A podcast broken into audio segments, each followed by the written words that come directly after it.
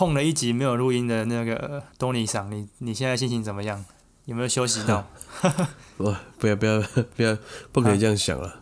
哦，我我们不可以这样想了，对，嗯我们录这个就是我们录这个 podcast，我们就是短暂从生活抽离一下了。哦，真的，我们好像连续录了，从除了中间有一集是没有录音之后，我们好像也连续录了十几集啦。对啊，所以我们上一集就是可以说偷懒嘛，我们就直接在这个中秋之夜就说，哦，我们先不要录好不好？这个礼拜，嗯，对啊，然后也稍微大家瞧不出来了，对啊，对啊，然后后来就是也稍微检视一下我们这几个月以来的那种心情吧，跟大家给我们的反馈，我们都大概整理了一下这些情绪之后，发现说，诶其实我们好像有一点就是？失去，就是原本录节目的这个初衷，快乐的那种感觉。有点偏离轨道了，对啊。嗯，对啊我，稍微把它修正一下。嗯，好，总之呢，就是我们上礼拜停更一周，这个对，希望大家这个海涵的哈。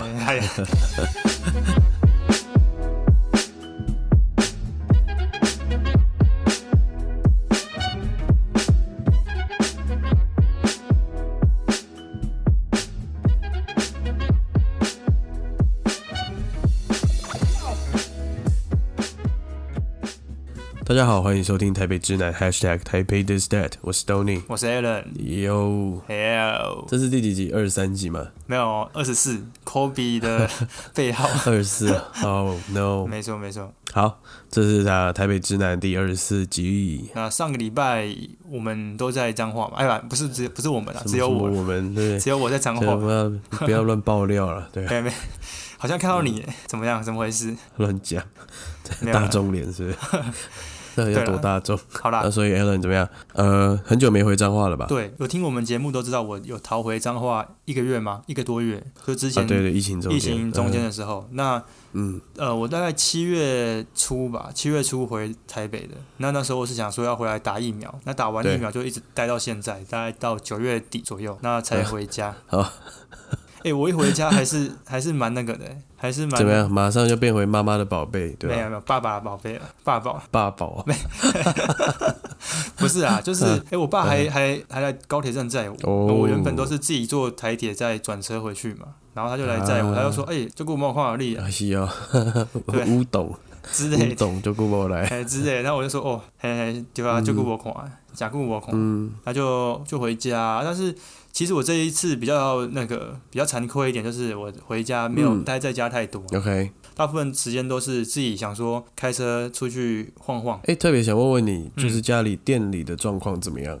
店里还是很有精神嘛？就是哦，精神疫情慢慢好了嘛，然后那个就是算是一个廉价啦，就是应该也有些人，也有些观光客吧。对啊，基本上现在那个还是有一些什么隔板嘛，对不对？然后还有一些就是对，那种那个呃用餐人数的限制嘛，他好像说里面不能太多人啊什么，所以有一些座椅就要拿掉啊，然后也不能坐在一起，哦就是要斜对角坐之类的。那就我们就是因为我们防疫算是贯彻的蛮彻底的，蛮好的啊。哎呀，蛮好的、啊，但是生意还是还不错，都是要排队这样。哦，哎有排队就代表说生意还不错啦。所以你现在是要告诉就是我们的直男直女们，嗯你们要来可以，但我不保证有位置。没有要来跟我讲哦，啊，我在 我先我先把位置保留下来，这是没问题。半年前要先讲，要半年前先讲。三四天前讲就可以了，没有问题啦。或者说三四年、三四个月半年不用了，三四个月你是。吃那个江浙城餐厅是不是？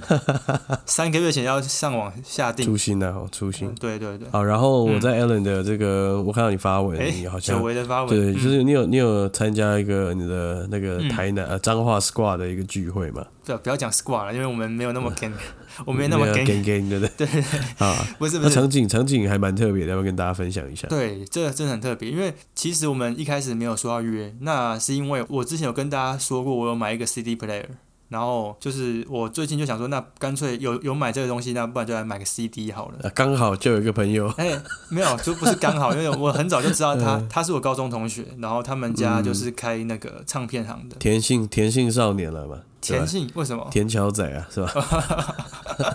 哎，讲到重点，这的确的确，哎，那哇个哦，开唱片行只是兴趣，然后我对对，靠，要帮他工商一下好了。他们家的唱片行啊，在彰化算是目前仅剩唯一一家啦，唯一一家唱片行。哇，他们是卖 CD 还是卖黑胶？CD 黑胶都有，然后现在主打黑胶。哇啊对，然后好屌！叫做山海山音乐广场。哇，很有年代感的哎、一个这个名字字不错哎、就是广场蛮好的，山海山海就不错了嘛，对不对？然后山海又山，对对山海山，对，没有山海山是吧？呃，只只得三两三嘛，对对对对对，对啊。然后反正就是我就有跟他买一张专辑啦，然后就是嗯两张两张，记错，买两哦张专辑，然后就想说跟他拿，然后拿了之后就好像就有点像 Tony 之前在约那个一代家人一样，哦，吓死我！我哦。我去了之后，哎啊你也来了啊你也来了，这样就他就约了很多人。哦。哎、就去那边住，哦。然后他就像个那种笑脸党一样，就是哎，加德啦呢，喝茶泡茶，大家喝啊什么的。然后我就拿我们家便当给他吃，哦，不错，哦一个交流啦礼。尚往来，礼礼尚往往来很屌哎！你们就是一个这个彰化文创二代的一些，不是不是，我没有啊，对我就是在台北 是社畜啊。呃 那一天还不错，就是聊了很多对于那个比较小众的唱片市场啊，我们就去聊嘛。呃聊聊聊，就就聊到说，嗯我们台湾的这个嘻哈音乐，觉得有蓬勃吗？还是说，因为现在不是有什么大嘻哈时代嘛，什么之类的？对对对对对对对，然后我们就开始聊啊，然后就聊的很多对于这一块产业的想法，然后就觉得还不错，就是诶算是一个脑力激荡的谈话啦，就是彼此都有一些想法，啊，不一定每个人想法都一样啊，但是大家都是一个就是讨论一件事情，，OK，对啊我觉得蛮好的。然后他也介绍很多那种黑胶的那种那个专业知识给我知道。哦，什么什么四十四转，什么几转几转，我完全听不懂。对，就 对啊，就是大家还是可以去接触这一块的。那我觉得现在人就是有点生活都很很满嘛，那你也许可以从那一种比较文创的东西啊，或者说比较旧一点的东西，可以找到一些乐趣。像他就很有乐趣啊，他对这就很，他就可以跟大家讲很多。嗯哼，我觉得是一种就是这个啦，就是找回一些比较慢的一些生活的嗯嗯嗯步调吧，点缀一下生活的感觉。嗯，然后你可以放很多心思，你可以很专心在做那件事、一件事情。对啊，啊，它不一定，他不一定需要有太大的意义啊。但我觉得你跟他有一些，嗯你在做这件事情，这件事情治愈你是有一些意义的，那嗯好像也蛮好的。对，啊，对啊，对啊，哎、那我再确认一下，你之前 确认？买的那个，你之前买那个机器是你是买黑胶的吗？还是 CD player？没有，我我我就买 CD player 而已啊，因为黑胶的话哦，哎、很还是还是一个坑哎、黑胶贵的是那个音响吧？其实贵的是黑音响。黑胶哦，它基本上它有一个播放器嘛，对哎播放播放器本身应该就大同小异吧？应该贵的是哎音响吧？都可以播啦，就看他们，因为很多那种听久了，他们还是会去分说哪一种规格好，哪一种规格不好，啊，那就是他们自己因人而异嘛。那再来就是扩大机，啊扩对大机，扩大机，对，对这才是一个大坑吧？哎，又大坑，然后再下来就是它这个音响的设备有没有？然后再来就是还有很多，像他那个黑胶不是都有一个针吗？对，唱针唱针嘛，啊，那个针也也有分，也有分高级跟低、哦低阶这样，然后它都换到最顶的，就是一个坑啊。然后你你你在想哦，嗯，一张 CD 顶多不过就三百四百嘛，可是黑胶，可是我黑胶胶一张一千多哎，所以哎，对啊，那能够买几张？所以你那天去那间店里的感觉，就是一台进口车停在店里的感觉。嗯。那 那边其实他店里面就是很很九零年代的感觉，他们唱片行都没有换新的装潢，嗯。所以就是一个很旧的感觉，然后里面都是一些高昂的黑胶啊什么之类的。对他们还想要再重新翻修啦，就是把它变成就是现代一点，然后能够吸引可能比较年轻族群吧来看这些东西，因为毕竟这块市场在国外还是有还是有商机啊，台湾可能就。哦，所以就想要慢慢带起来吧，我觉得他这个想法还不错我。倒是有个想法，我觉得他搞这个东西，嗯，反正他的库存够多嘛，他可以开到一间店、两间店、三间店。嗯然后我觉得如果跟 Airbnb 合作，就是哦，就是跟这住宿，然后嗯房间里面有黑黑胶机这样或什么的，嗯嗯，嗯蛮屌的吧？蛮屌的、啊，就蛮屌的。可是这就有一个问题啊，看他能不能接受被人家胡搞瞎搞啊，因为这种东西，啊，我懂，我懂，我懂。啊，就是文创这个文创这东西，近几年呢在台湾就是。嗯，应该说一直都蛮蛮认真在推吧，应该有十年了吧。就是当我们第一次知道文创这个概念的时候，哎，讲真的然后倒是十年左右，哎差不多嘛，嗯就大家开始认识这个词，然后对这个词大家都有一些，嗯大家都知道意思的时候，大概十年了。然后我我就姑且这么讲好了，大家对文创的一个概念，应该都是一些简简单单的东西，嗯嗯，比如说是一个笔记本，或是说一个帆布袋，对不对？哦真的，对 对对，或是一件 T 恤，嗯，但是上面呢加上一些简单的线条、简单的插画，嗯嗯去去啊、表达一些精神或是一些想讲的东西。嗯没错很多文创商品是这样发展出来的嘛。因为我记得那个文创这个词，好像大概是我们高中快毕业那段时间才开始流行起来。那、以前我们都是看一些潮牌嘛，那、突然间，你有没有印象？就是突然有一些开始一些地方的艺术家，或是比较小的独立独立的那种艺术的品牌都开始出来了。什么以前很早期台湾有什么蘑菇啊，你你还记得吗？蘑菇 蘑菇之类是什么迷幻药吗？它是一个类似类似那种 类似那种 文创品牌这呃样，不是吃的，对不对了？哎，不是吃的，不是不是迷幻药了，就是开始就开始在流行嘛，对啊，然后嗯所以我想说，这个文创在台湾大概十年养成的嘛，也 十年养成计划也差不多养成到现在。你觉得台湾的这个文创啊，包含到你刚刚讲的插画，你觉得有没有什么比较特殊，或者说你最近看到有比较吸引你的作品？呃，就是我我刚刚讲了，就是一些很简单去自己，嗯。我们自己很简单去开板做的一些东西里面，然后嗯嗯图腾就是，所以图腾就很重要了嘛，图腾很重要嗯，你要怎么样原？住民那种，呃，喂，哇，哎你这讲完在笑是？不是不是，我跟你讲，有一段时间就就觉得很莫名其妙，就是台湾的文创嘛，哦，那嗯。讲到原住民啊就是图腾，然后讲到客家人嗯。就是那个花布，客家花布。对。啊对啊，讲到这个我们闽南人就是什么，就是那个蓝白拖，啊不然就是那种啊，市场那种复发牌。哎复发牌那种袋子。对，那早期的文创都是长这样子，哦就是对，就是比较嗯，看起来就是比较比较定型化的哦，大家都是对啊，可能就也有给他贴个标签这样。那现在我就觉得发展起来是比较多元的。对，其实现在是真的比较多元啦。嗯现在文创的嗯文创的精神不一定是局限于说，嗯呃，你一定要代表哪个城市啊，或是什么东西的。其实就是呃，用这样的形式，然后现在其实台湾也蛮多蛮红的。我们就今天就讲这个插画这个部分啊。这台湾最近近年来比较红的就是那个啊、Duncan 嘛，，Tim Duncan 吗？或是马刺队。不是啊，就是那个插画家 哦。插画的部分，然后嗯。洋葱啊，然后还有嗯。马来貘，听到我们讲就很快可以联想到他们的东西了，然后也可以常常在呃很多生活中的角落，像是嗯。什么信用卡啦、嗯，跟广告啦，嗯。然后什么什么联名的商品啦，嗯。都可以看到他们的一些作品，这对，台北捷运也有啊，然后悠游卡啊什么之类的。马来模其实他是我们学长，哎，知道吗？名传的学长，啊，真的呃、啊真的、哎我不知道，你还你还不支持他，你还在那边笑。啊，但是我是觉得啦，我自己的这个就是不代表本台立场，就是我自己的观点哦。我自己觉得嗯台湾的这些艺术家会反而就是比较局限在，例如说就是喜欢文创的这个族群。嗯哦，他也许是有些笑点什么之类，但是很难达到在老中青三代或者说所有世代都能够去接受。嗯哦，他是还是比较比比较像是那种企划式的合作案啊，变成就是哼呃，啊可能跟台北捷运合作就是那一个阶段，然后就可能好笑一下这样子。呃懂。感觉台湾在这个插画这一块市场，好像还可以再有更多的空间去去操作吧，我觉得。呃，我觉得就是可能呃，就是如果有更多的品牌愿意这个嗯抛出橄橄榄枝啊，哦，真的，真的，真的，真的。嗯愿意找他们合作，那他们也持续创作出呃更有力量、更有深度的内容，我觉得是蛮有机会的嗯啦。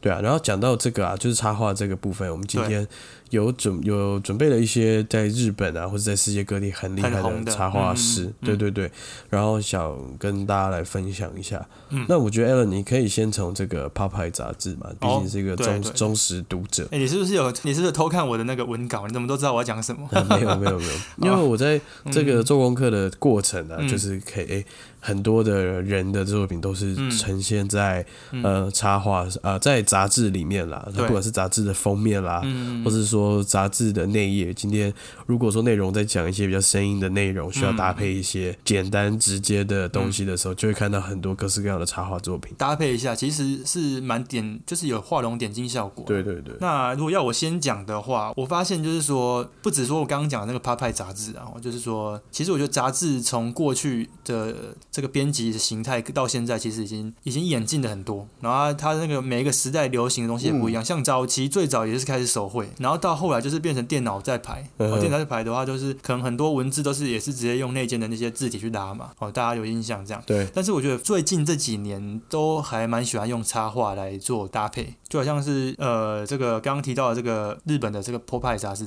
Popeye 啦，这个杂志它其实从这一本杂志里面，它其实就应该不是说它培养，就是说它让很多插画家被大家看到。对，所以我很多、嗯 像我在 IG 上面追踪很多插画家，都是从这个我看杂志的时候，哎，觉得他的画不错，我就来查他，对，然后就就知道他这个。哦，所以我觉得这个跟就是我觉得插画家跟这个平面媒体啊、平面这些杂志啊、报章杂志这些东西，其实有蛮大的关联性。然后从这边它可以被人家看到，嗯，所以我觉得这个蛮重要。那反你看哦，反而是台湾的这些杂志啊，或是像台湾的呃这个这个报纸什么的，比较少会有用这种比较有创意的方式去呈现的。其实其实我觉得倒是可以往这个地方去想。嗯嗯嗯嗯，对啊嗯 p o p e 它它有很多封面都是插画。那这个讲到这个 p o p e 杂志，我就不得不提到有帮这个这个杂志画过很多封面的一个大大哥嘛，他算大哥吗？还是什么人生成公主我觉得是一个大神？大神啦，就是一个神，对。好看看起来是一个大神啊，而且现在甚至很多读者，像因为他早期有跟 Popeye 嘛，哦。什么 Ginza 或是 Brutus 的等等的日本的杂志嗯嗯嗯，就做很多合作嘛。其实现在很多读者会因为封面是他画的而掏钱去买杂志，所以 算是一个很会赚的、啊。就是哎、诶他也因为这样成为了一个潮流的嗯嗯没 icon 哦、就是从这样很自己风格的东西去踏入就是潮流很大很主流这个市场。对就事不宜迟，就直接介绍他出来了哦。哪嘎巴桑，嗨，哪嘎巴桑，哎哎哎哎，还还还出来是不是？长长长长场熊先生，来，我先问你一题，嗯他是姓长长还是他姓长叫长熊？姓长长啊，哪嘎巴嘛，哎、对啊，哦，所以他他的名字其实是 Nagaba Yu，对，义是吧务就是熊嘛，所以啊，所以很そうです呃很多什么什么熊大有没有？之前那个双城公寓里面不是有个熊大吗？啊就是优台优优台对吧对对对啊， ，U 塔啊优大哎哎对啊，长长的，他姓长长的，算是，OK，就是那嘎巴这样子，也也不知道怎么讲，就是那嘎巴桑好废很，废。对，嗯那讲到他的话，我是觉得他有点像是那种怎么讲？ 因为我觉得插画可以分两派、哦，那那对他算是比较开创型的那种线条派的。因为我们以前看插画，嗯。是不是小时候看插画都是看绘本嘛？就是看什么小熊维尼绘本啊，然后啊，没有吉米啊，吉米哦，老师，叫吉米啊，吉，没错没错，吉米啊。对吉米，老师，嘿，然后我就看啊，然后以前的那种绘本都是很温暖的，然后有一些是可能是用蜡笔去画的，或是用水彩，对，好像是我们比较印象中的插画嘛。那长场这一块，嗯。就是长场熊，它这一块它是我觉得比较开创型的，它都只画线条哦。对。例如说好，你说画一个伯安大哥好了，啊不是伯安大哥，就东尼赏，嗯。要画东尼赏好了，他可能就一条线就画完了。呃，我我我觉得我讲的具体一点好你讲具体就是长场大哥他的风格就是、嗯。呃非常的简约。哦，对对哦，对，就是他是只有白纸，然后黑色的线条，但他白纸黑字啊，哈，对，但也不是那种素描风格，也不是说像在画素描一样，但是嗯。就是非常的简约，而且呃，他的作品里面会以嗯女性为主，他很喜欢画女生的这个角色，就大家自己的创作里面了。嗯，这我不知道哎，你要不要跟大家就是讲一下为什么他想要画女性的角色？好，我看一下，问做功到你是不是？哎，哎，不会啦。对啊，不过他的东西其实就是很容易就能够接触的，他不是很难懂的东西。对，我觉得等到时候上呃这一集上线之后，我们都会整理一些就是常常老师啊，还有我们接下来介绍老师的作品，对我觉得大家都可以看，我觉得真的还蛮厉害的。那他喜欢画女神，就是嗯他在一九年的时候，那时候嗯他跟香港有做一个大的合作哎。呦，香港哦对对，对他画了一个一个，他开了一个补习班，Web No No 画展。对对对，他画他的主题叫做香港女神。哦，美国不是有一个自由女神嘛？对。然后他的创作概念是一个香港女神哎，呦然后是一个爱神维纳斯的角色。啊，这我看过，对，他的背景是维多利亚港，就是也是一个香港的一个嗯大港吧。对对对，就是用自由女神至于美国这样的，嗯。可能是这样的一个出发点啊，去创作说一个维纳斯，他想象中维纳斯这个爱神的样貌，嗯。至于维多利亚港，至于香港的一个创作这样子。哦，哎，她是不是一个戴帽子的一个女生，对不对？对对哦。对对对对。对哎，那个很然棒，后是一个裸体的状况，对，很厉害耶，就是他。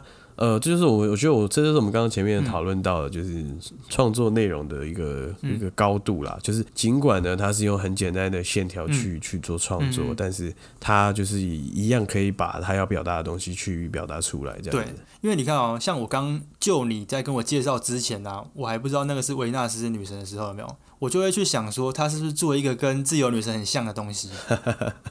哦，对，就是例如说，好像也是拿一个类似冰变成冰淇淋之类的。嗯，哦，听你这样讲会会下意识去这样想。不过听你这样一讲，然后原来那个维纳斯女神就是我之前看过那个戴帽子那个女生，裸体女生，我就觉得我有点吓到、对对对就是她是用这个作为意象，然后去发展出一个完全不一样的东西，就很厉害。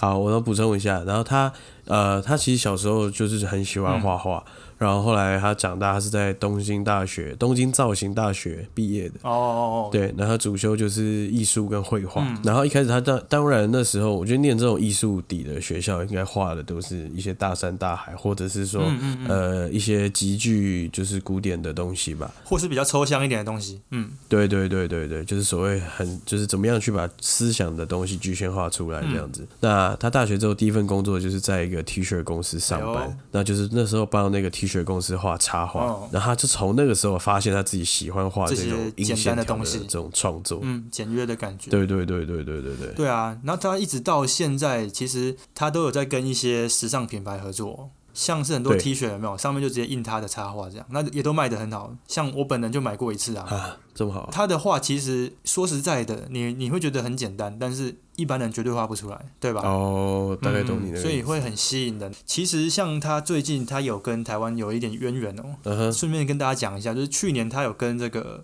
台南的康桥慢旅合作，嗯也是搞了一个就是旅行者的一个主题啦，然后就是从，因为他说哦他很喜欢去旅行，然后他也大概讲一下他对旅行的看法嘛，大家可以去看一下，也许他应该还有在卖，我不知道。OK，刚刚就是 Alan 有跟我提到，就是台南去年有办了这个活动嘛，那我就来讲一下，就是他这个他的童年影响到就是酒他跟酒店的关系他跟旅行的这个关系啦，对对对。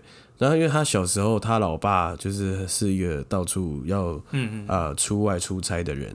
然后他老爸就是每次回家就会带一些国外的不同酒店的纪念品回来，那其实基本上就是嗯酒店里面的 memo 纸或是圆珠笔之哦，类的。哎、我先确认一下，你所谓的酒店是 饭店吗？是 hotel 吗？啊，不然我以为你是一直在讲那种有有女陪侍的这种哦 no，呃 no，认真认真哦的，好吧，认真的酒店。好，对不起。好不好？我看你们你要确认什么好了，来继续。？OK，、嗯然后他爸就是很常会从国外的呃酒店带纪念品回来嘛，嗯像是 memo 纸啊，或是圆珠笔之类的。那小时候的他呢，就是会是想说，哎、自己以后有没有、嗯他自己那个时候没有机会出国嘛？但他觉得他拿起这样的纪念品的时候，他就是哎、也有感觉到自己好像到了国国外，好像在环游世界的感觉。哦所以呢，他从小之后就很喜欢在呃这些饭店酒店的 memo 纸上面画画画，因为他从小就喜欢画画嘛。就后来他他其实很多幅经典的创作，因为他后来还开了一个开了一个展啊，就是以很多电影为主题去去画，嗯嗯嗯，就是那些电影封面的、电影海报封面的翻玩。那我觉得大家有有兴趣也可以上网去查一下这下。是我最惊艳的一个设呃一个主题，这样。就是他的那些创作的手稿，其实都是画在 hotel 的 memo 纸上面。所以他是先画，然后才慢慢把它完成完整起来。对对对，啊对对对哦对对对，就其实都是一些很很随意的，一开始出发点都是很随意的，嗯嗯嗯然后就是这样子去去把这些东西慢慢累积起来，到到最后嗯开展这样子。哦，然后他尤其最喜欢的是纽约的 Ace Hotel。哎，然后他觉得就是 Ace Hotel 他们的 memo 设计的很棒，那上面还会盖就是他们那个类似邮邮戳章那种金框那一种的。对对对对，所以后来他就是特别钟爱这一间饭店的这个 memo，然后他就是去到国外的 Ace Hotel 都会收集啦，然后就拿来画画哦，他是去很很多国家的饭店之后，他最喜欢这一间饭店。然后就开始，因为这间国这个饭店应该也是世界连锁的，然后就、嗯嗯嗯，对啊，就是很喜欢，特别受钟爱他们家的 memo 纸这样的，哎，蛮酷的。所以我一直以为说那些作品什么的，它是一一张一张就精心哎打磨出来对对，就在电脑上面这样画。就原来他是在这个住饭店的时候，顺便把它画下来，再把它集结成册，是不是？是这个意思？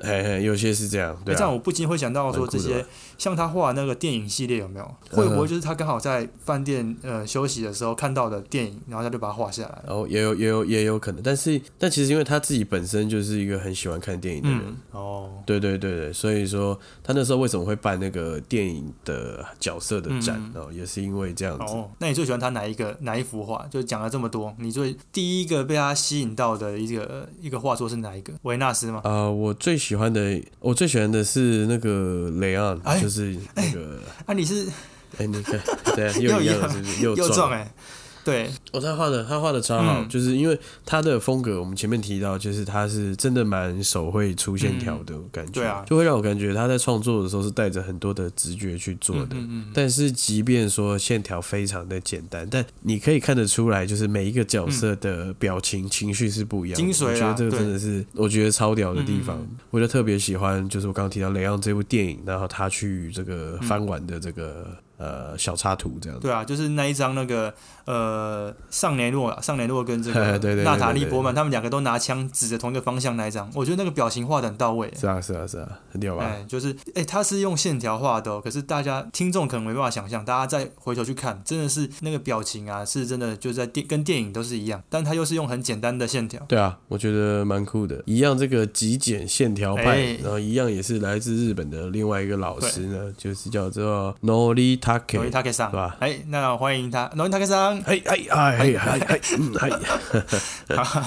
哎，这个梗再玩一次，然后又要请出来啊。然后嗯啊，我先浅呃浅谈一下我对 Nori Take 上，就是我们今天另外一位老师他的作品的看法。来，他也是用很简单的线条，但他的作品比较像是符号，呃，他比较算是有创作出自己一个固定的一个嗯嗯嗯嗯，一个一个一个形式啦，对不对？应该算是吧。就是至于罗伊塔克就是这个样子的东西。对对对啊，常常老师是每一幅作品的这个主角跟嗯这个要表达的事情可能都不一样，嗯但是 Nolita 他的这个角色的形象是算是有被刻画出来的。它是有一个系列性跟连贯性。对对对对对，哎，例如说他的什么比较最有名的就是他这个探头男孩系列啊，或是有的没的系列嘛，弯腰男孩之类的。他就是画一个呃，很简单的一个男孩的人脸这样子而已。嗯，讲简单一点，就是一张脸只有眼睛、鼻子、嘴巴没了，他头发没了，可是就是可以画出他的那个对对对。情绪。刚刚讲的情绪。而，且我觉得至于这个常常老师啊，嗯，这个 Nolita 他画的的角色相反的就是嗯不太有表情跟情绪，哦，对对对，嗯，没错，所以我看到的时候，我觉得也很屌，就是因为插画是一个很嗯。很简单、很直觉的东西嘛，对。就是你用简单的笔画去点出，maybe 你是假设你是画人、画角色嗯嗯。哦，你你很简单的去点出一些精髓重点，嗯，所以今天不论是世界各地的人，其实都看得懂。对。所以我觉得这个给，尤其是给我们这种成年人嗯。来看，我觉得是一个蛮好的东西。这就是那个我觉得 Nolly t a k 上他的东西更有魅力的地方，就是你每个人去看，你可能会有一些不同的滋味，因为他的角色的表情都不不具体嘛。对所以诶，这个大家好好的可以看一下，即便他是这么的看起来这么没有杀伤力哦，但是如果哎，你今天带着不同心情去看，诶，说不定你会有不同的心你搞不好也会觉得说啊，一起在北冲峡，这昂啊，写在北冲峡之类的。对对对对对对对，哇对啊，讲的很好哎，哎呀，他，就是嗯就是他，就、是他的那个厉害之处啊，就你他也不需要画太多的表情什么的，可是就是可以感受得到他这个，看着你心里发寒哎、就是生命力啦，就是他赋予这个，他虽然是一个角色了，我觉得他他跟嗯厂长不一样的地方，厂长是画出一些他喜欢的事物，然后把它用最极简的方式表现出来。那农力他可以，他可以说是在创造角色的概念，例如说呃他的各个系列都是有各个角色在的，好像就是有灵。魂的。虽然说他也没什么表情，但是就感觉好像是一个人物这样子。对嗯哼，对啊，我觉得他这是算算他的风格。哦，他也他也一样，也是就是艺术大学毕业的一个人，嗯，然后他年轻的时候也是想要成为画家，那、一开始也是画一些比较嗯。色彩斑斓的，就是我刚刚提到的那种油画、啊、或这种，嗯嗯嗯，就是就前人有什么风格就去学去去试试看嘛，并没有一开始的时候嘛，对对对，没有特别要寻找哪一种风格，但他后来发现，就是嗯。当他把呃把一个人物的全部细节都画出来，嗯。他觉得并不是他擅长的事情，哦，所以就开始这个慢慢的去简化他的东西，这样子。嗯嗯，然后在之前他一个他的专访，他有提到说，呃，人们一般都没有特意去了解所有事物的细节，嗯嗯嗯。哦，所以他也觉得他也希望自己可以画出这种简单直接的内容，然后就直接去突出他想讲的事情，这样你懂吗？就是有时候你画太多细节，哎，大家你看，你看，就是有好假设他就是登在一个大家会人来人往的地方，或者是哪里，其实你画太多细节，当然是很好了，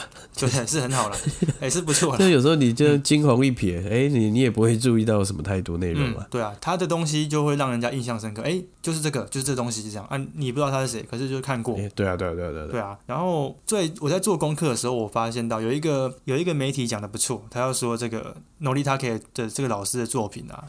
他说，就是他的作品都是一些比较表情比较少的一些人物嘛。对。然后他说，这些表情冷漠的人啊，会给人家一种疗愈感，好像这些人是活着的，就是像我刚刚讲的，他是他是有灵魂的这样子。那你如果情绪不佳的时候看他的时候，有可能啊，你烦闷的心情会恢复平静。对啊。然后就好像说那个小男孩在告诉你说，你再淡然一点，再淡然一点。对 对，我觉得这个杂志编辑写的还不错。哦，这个对他的作品的这个描绘，其实跟我有点像，就觉得他好像有点有点生命力在。跟你有一点像是？没有，我是说跟我 跟我那个刚刚对他的那个见解啦。啊，说的是。那再补充一下，觉得他的作品有几个比较好的案例跟大家分享一下。呃，像那个日本，他们不是有很多像我们台湾是中华电信嘛，或是什么对，或什么远传嘛，那他们有一个电信公司叫做 Docomo，哎，Docomo，他有跟他合作过，然后再来就是有关一些电铁的东极电铁的广告也是他做的。哦，然后像那个 Monaco 杂志啊，集英社啊，然后我觉得最特别的地方是他还有跟那个阿拉西蓝，你知道 阿拉西哦哦，对，就是他们都是老老老团团，老团也是老老 老团。有有年代，有年代。对对对，阿拉西就是那个啊，有那个谁，松本论啊什么之类的。嗯，不重要，这不重要。然后反正就是他跟很多这个 有名的，不管是品牌啦，或是说人物啦、团体啊，或艺人都有合作这样。那我觉得最棒的地方是在铁路这一块。嗯。为什么我觉得铁路这一块我会觉得说非常惊讶的地方，是因为一开始有一次去东京的时候，我以为这是政府的设计。哦。哦，我就一直以为说，哎，日本人把那个铁道的那个指引的设计设计的很。勾追质感很勾追，又很有又又不失这个品味这样子。因为有时候太勾追的东西会变成会流于太文创哦，会太文青的感觉。但他又不会，他的东西又是很那个可以去作为那种大众指引的的那种东西。我想说很厉害，结果回来一查才知道是这个 Nolita 给他帮这个东极电铁做的设计。嗯哼，所以我觉得这种东西反而可以就是形成一个那种集体印象啊。像他他的作品就是很适合在那种那个政府的系统作为一些标语搭配，有没有？其实我觉得蛮好的。对啊，例如说什么。推的之类的，那可能就一个人脸在比一个方向那种感觉，就是一种用比较大家可以潜移默化的形式去对传达一些可能比较硬邦邦的内容。对啊，就是从这个变成就大家集体都会对这个设计有一个印象嘛。那我觉得民众的美感多多少少还是会从这边加分的。那不像我们台湾可能。其实我觉得台湾没有那么差，可是就是在这一块可以再进步。像我们捷运都是用新系名体嘛，有一阵子就是新系名体，对啊，那这个就是可以再加强的部分了。那用这种插画设计，像我们之前有跟 Duncan 合合作过嘛，但是还是以一个搞笑形式去做。对，他就一直讲把那个板南线讲成绑囊线 之类的，就比较比较可惜一点的。我觉得农历它可以对整个那个这个公部门的设计，我觉得是很 match 的。然后我觉得台湾好像嗯比较少，因为农历它它也是。一个匠人的精神哦，他我觉得，嗯，比起刚刚常常老师啊，因为他可以就是蛮，嗯，我觉得更严谨一点。就他其实也有帮很多品牌设计 logo，嗯嗯嗯嗯，对对，然后他也会觉得说，就是一个 logo 会直接影响到一家店的这个受欢迎的程度嘛，嗯。所以他有时候甚至他曾经有花过两年去帮人家创作一个 logo，两年哦，哎，很屌啊！哦，这个我知道，啊，他是开一个咖啡店，对不对？对对对对对对对。哎，这个业主也不也不简单，就是开一个店可以愿意等他两年呢，蛮厉害。要要有一点那个有点财力的哈，可以等他两年。然后我们接下来要介绍的就是另外一个派系了，对吧？对，就刚刚讲的两个很极简的东西，然后我们接下来。就之前的这个东京奥运，大家应该都有一些印象，一定有看过啦，一定有看过的东西。就是他把，因为这次的奥运城市是东京嘛，对，所以他把很多奥运的项目，哈，嗯，去。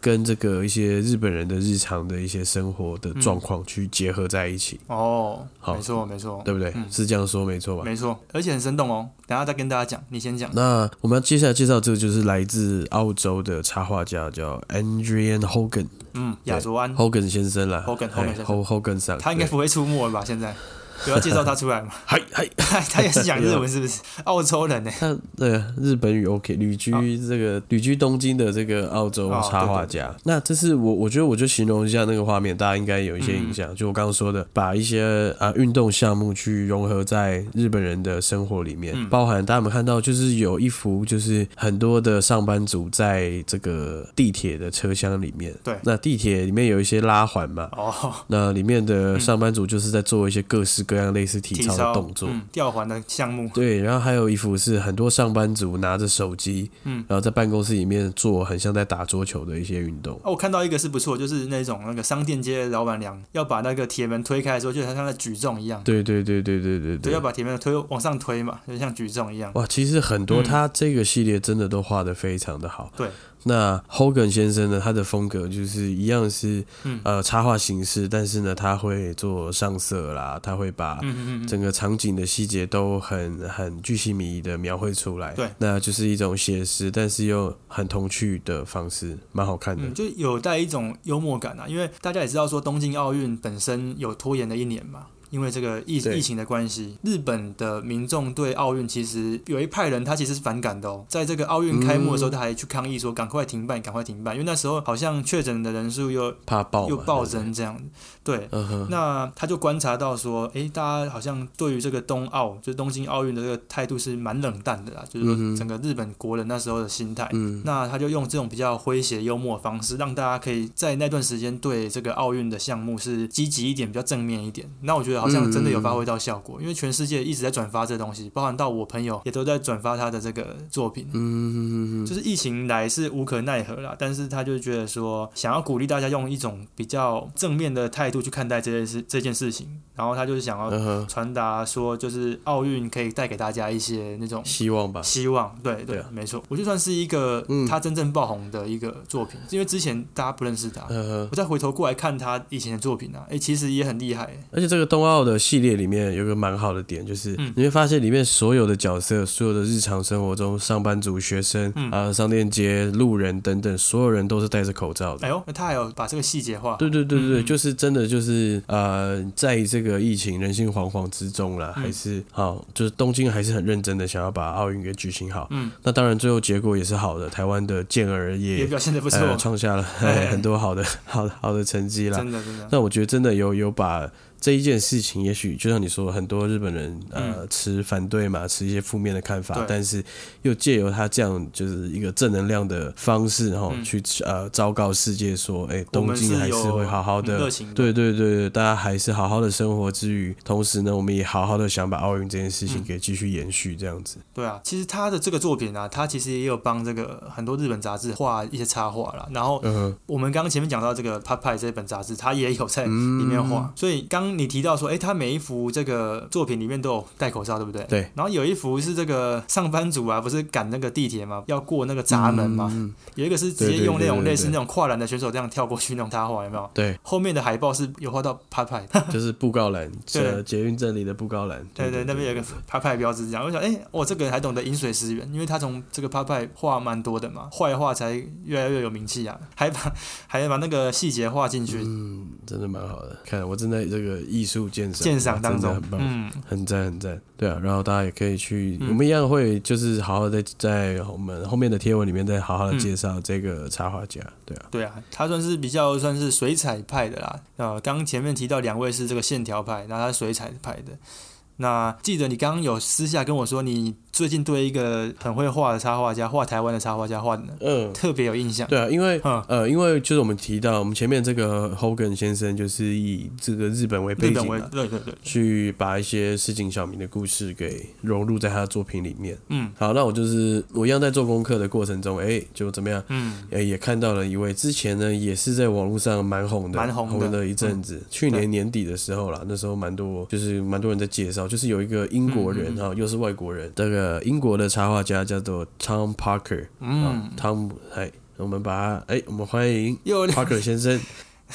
我要讲吗？Hello，他是英国人哦，英国人。Hello，I'm Tom Parker。我靠，随便，好，厉害厉害。哦，他创造了一幅，这是这个台北的清明上河图吧？至少至于我，我觉得哎是真的很像。有到这个这个程度的。哦，他把这个整个台北市巨细靡遗的画出来了。对。从南南到了这个木栅木栅动物园，那从北画到了北投，北投好嗯，然后以这个就是因为台北市本身就是一个四四方方的嘛，盆地，对对对对对，嗯然后就是有这个以市民大道啦跟这个建国高架桥嗯。为一个中心的十字，开始向东南西北去延伸。嗯嗯嗯，其实很方正啊，格局很方正。嗯，对对对，就是它就是以一个地图的一个形式为出发点去创作的。嗯，对，所以他就是为什么会方正。然后我一样有找到了很多他的报道，在就是讲他的一些作品嘛。那其中一个报道呢，就是在呃，就是他一开始就是只有看到很多局部的图片，就是他的图片是慢慢的去介绍介绍，嗯哼，等滑到最下面看到了一个全台北市展开的时候，哇靠！我真的觉得吓到了吧？吓到了吧？超级惊人的，就是嗯，而且每一个地方的细节，你去放大看，都是他把每一个地区的特色都有画出来。像是嗯。呃一零大楼啦、威风南山啦、国父纪念馆、嗯，大巨蛋啊，大巨蛋，对不对？嗯故宫、美丽华摩天轮，哎。然后木栅动物园的那个长颈鹿烟囱嘛，对，然后像台北车站啦，台那台北的星光台北车站的星光三月、圆山大饭店，中正纪念堂，嗯，对对对对对，就是每一个地方最具代表性的东西，它都有画出来，而且更厉害的是什么？他们他们的这个方位相对方位都是正确都的。正确的啊，他基本上也没有去故意去漏掉什么，他就是有什么画什么。对对对对对，但他他不是说什么都画，就是不是说呃，不是说什么有的观众说啊，怎么没看到我家？不会啦，不会画到你家啦。就是它的比例尺一定有有一些不一样，但是它的方位都是正确的，因为它方位啦，就是要地标都是对的啦。嗯，对对对，然后你甚至在大稻城那边，你还会看到就是那个一些红红砖的巷道啦，你都会在这个图里面去看到。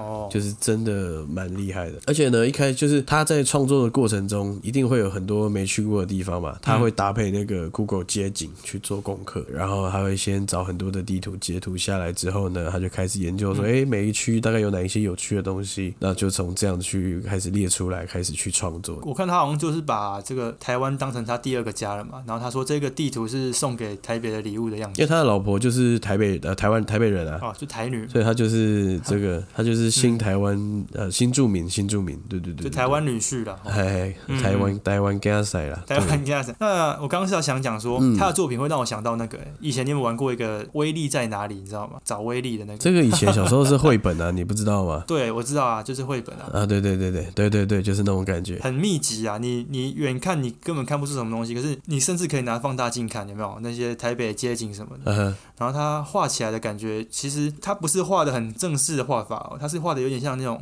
歪勾起床那种感觉。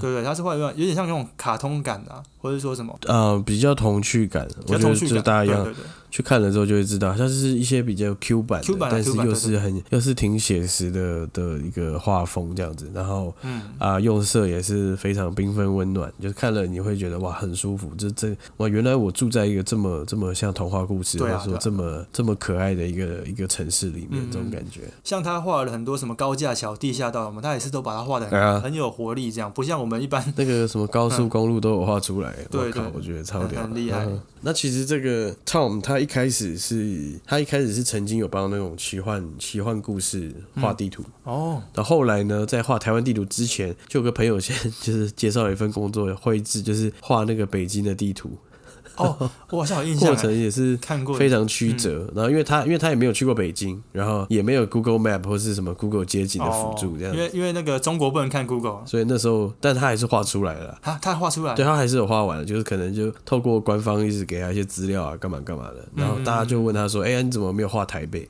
所以呢，哦才会诞生这个台北这个《清明上河图》的这个作品。台北上河图的感觉。对啊，哦，真的。哎、我觉得这个，我当时候看的时候是算是有点感动、啊，其实是啊，是啊，是啊，就是说，哎、嗯我们台湾人都没有这么这么用心的去看待我们这个这城市的样貌，有没有？那大概就是每天就上下班通勤，那嗯有一个这么爱台湾，然后把它画的这么这么有创意，我觉得那时候看到是是真的蛮感动的。因为其实我就是不呃，不论是 Tom 或是我们前面提到的 Hogan 啊，或是我们在前面提到的这个什两位大哥，那个熊熊老师，是不是场场大哥？熊熊老师，然后嗯。另外一个另外一位叫做什么，No Lita K。d o n i t a K 桑，对。No 哥，No 哥，对，其实他们都有很多这种跟各个城市合作的经验啦，就是、嗯。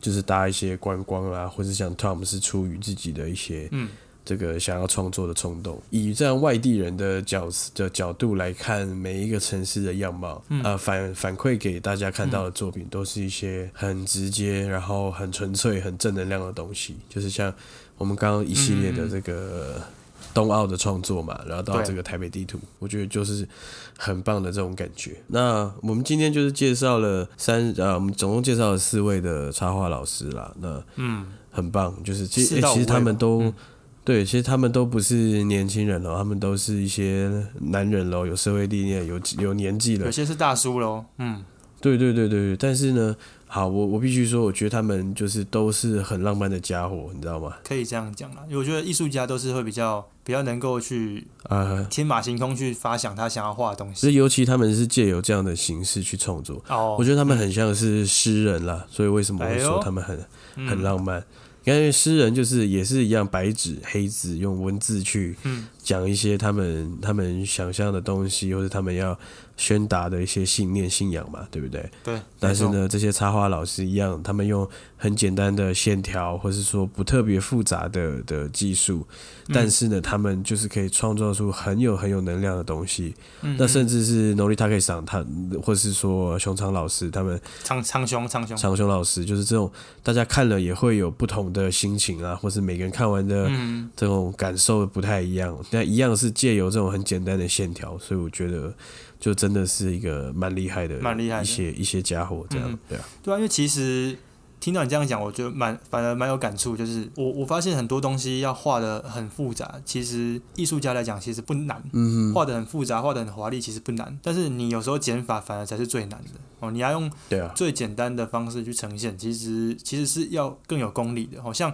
跟大家分享一下，因为之前有一个这个画黑板画的一个大师哦，他叫做 Chalkboard，、嗯就是嗯粉笔男孩吧，还是什么之类的。然后嗯他就有出一本书，这样我想说那时候看他这个书画的很简单啊、嗯，我就我就跟着画这样，哎、还真的蛮难画的。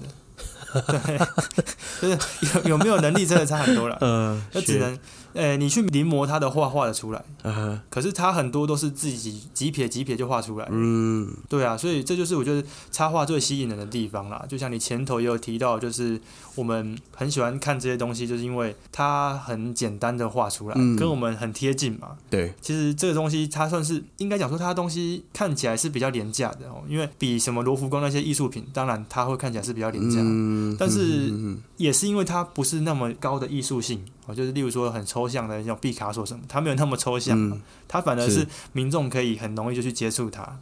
然后它是也无形中就是慢慢慢慢，像我们刚刚讲的这个文创十年养成嘛，他其实我觉得插画啊，或是这些文创的东西，其实已经慢慢融入在我们生活当中了。嗯嗯嗯，没错，其实我觉得这个从文创啊，不不要讲文创，说插画其实就可以改变一个城市的样貌啊。像刚刚讲 Tom Parker 嘛，哦，或者嗯我们怎么去看待这个城市，所以我觉得其实大家可以多去，不要说话啦，我们就去看就好了。光是看，你能够把它看得很开心，那就我觉得就对整个、嗯整个生活就已经有一个加分了。不要不要说哦，我们就是要跟他一样厉害吗？没有，就看看嘛。对啊，我觉得是可以多去找这种各式各样的美材形式。嗯去这个表现我们的城市啦，或者是说嗯一些日常中我们没有观察到的东西，我觉得就可以去多看看别人的作品，我觉得会有蛮多蛮好的感受啦。对啊，蛮充蛮充实的。对对对，那我像有一些跟嗯其他老师，像是有跟呃台湾台北合作的人，嗯也是外国人来来创作，蛮多人就是会选择，比如说用摩托车当符号，或是用安全帽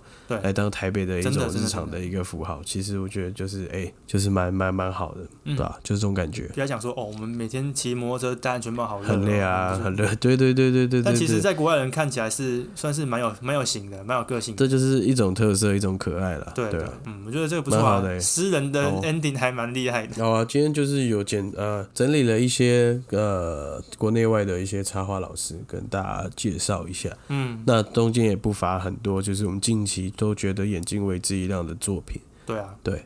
那我们在嗯这一周后面的 Po 文呢，我们也会好好的来跟大家一下介介绍一绍下，下，就是我们刚刚到底为什么哇，我们一直哇哇哇的叫，到底是那这一定有原因，就是你去看一下就知道说，哎，其实他也不一定说第一眼你就会被他就会被他吸引。可是你你看久就哎、好厉害哦，他他可以这样嗯简单的画出完整的东西。但是很对啊，都很值得细细去品味了。对然后顺便讲一下，哎就是那个那个我们那个哇 No 哥啊，吼 No Lita K 上，他在哎，这个台中成品的绿园道有开一个展览，然后现在应该还在展。对，到十月中的样子，嗯，对大，家就可以去看一下。然后我那时候有问店员，这些商品有些缺货嘛，我想说、啊、还能不能买到？他说台北在十月中之后也会展览，哦所以，OK，住北部的也可以看到这个展览，也是不错。大家就到时候就可以去看一下，说不定可以遇到我们东尼上。好呀，好呀，应该要去这个对嗯去观摩一下，对。对对对，好了，那以上就是我们这一集的台北之南 #hashtag 台北的 stat，我是 Tony。我是 Alan。好了，那我们二十三集，我们下次24哦二十四哦等一下啊24 24